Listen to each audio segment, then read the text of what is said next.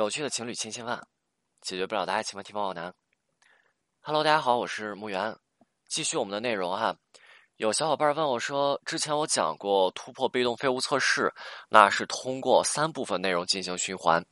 分别是第一部分内容传递正能量，第二部分内容以事件为基础进行沟通，以及第三部分内容合理化。而这三部分内容是相辅相成的，分别作用是：正能量是用来铺垫舒适感的。以事件为基础进行沟通，是用来去检查舒适感铺垫的程度和你做的怎么样的。同时，在最后啊，能够给予对方相应回复的台阶儿。最后一个则是暗示性的去解决一下两人之间的矛盾嘛，这个是通过合理化。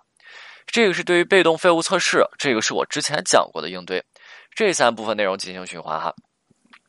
那上一节音频我讲的是传递正能量合理化。然后最后一个是进行情绪的正确性的表述，以及向对方去吐露心声。那昨天讲过的内容，其中少了以事件为基础进行沟通，而多了进行情绪的正确性的表述，向对方吐露心声。啊，为什么会这个样子？大家原因一定要清楚啊，是因为案子的情况不同，那所做出的不同性的应对。我曾经讲过啊，以实验为基础进行循环这部分内容是用于，并不是过于严重的。被动废物测试，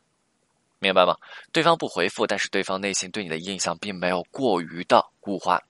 因此我们通过这样子的方式，就可以比较容易的去打破对方固着的状态，从而起到让对方回复、建立彼此之间有这么一个良性沟通的这么一个过程。但是当对方对你的印象、负面印象过于固化的时候，这个时候你能够发现，无论你怎么去问对方问题，无论你怎么去给对方台阶儿。这个时候对方会出来吗？不会，因为太固化了。这个时候，那既然对方不会出来，我们还有必要去问对方问题，还有必要不断的给对方找台阶吗？没有了吧？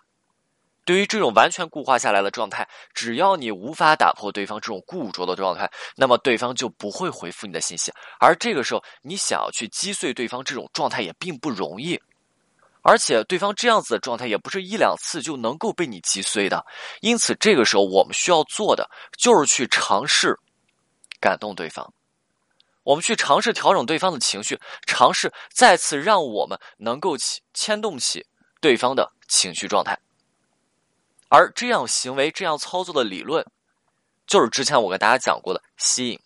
分手并非是彼此之间两个人之间的吸引并不存在而消失了，并不是这个样子的，而是对于吸引来说，可能他被其他更多的矛盾、负面情绪盖过和压倒了，因此让对方觉得和你没有未来和以后。同时，对方会觉得他是一个受害者，他会有一种被害者的心理状态。而这个时候，我们需要通过的是什么？是把对方强拉硬拽着出来吗？你是拽不出来对方的，这个时候我们需要通过树洞式的输出，让我们慢慢在对方的潜意识当中，我们变成一个弱者，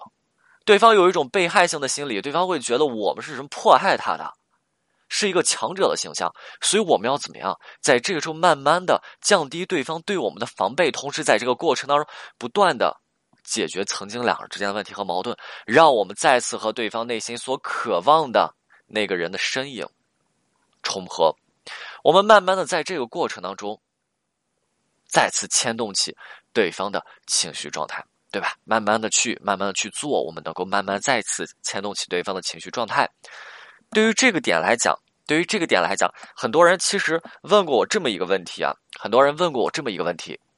很多人问过我这么一个问题啊，就是说，老师，你说的没错，这个方法挺好的，也确实可以把案子做下来。但是，这个方法如果去做的话，是不是时间有一些太长了呀？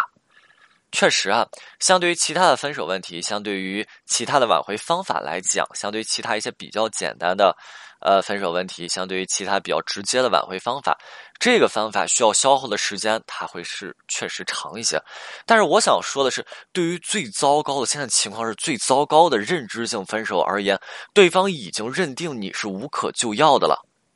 那其他的方法可以帮助你挽回成功吗？或者好像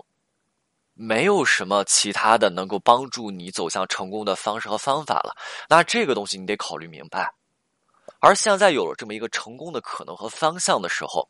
你看人就是这样子，人就是这样子，就是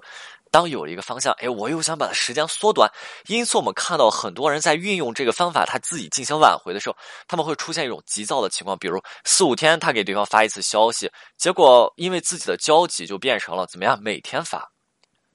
再比如这次应该传递正能量的结果，他干嘛去了？合理化去了。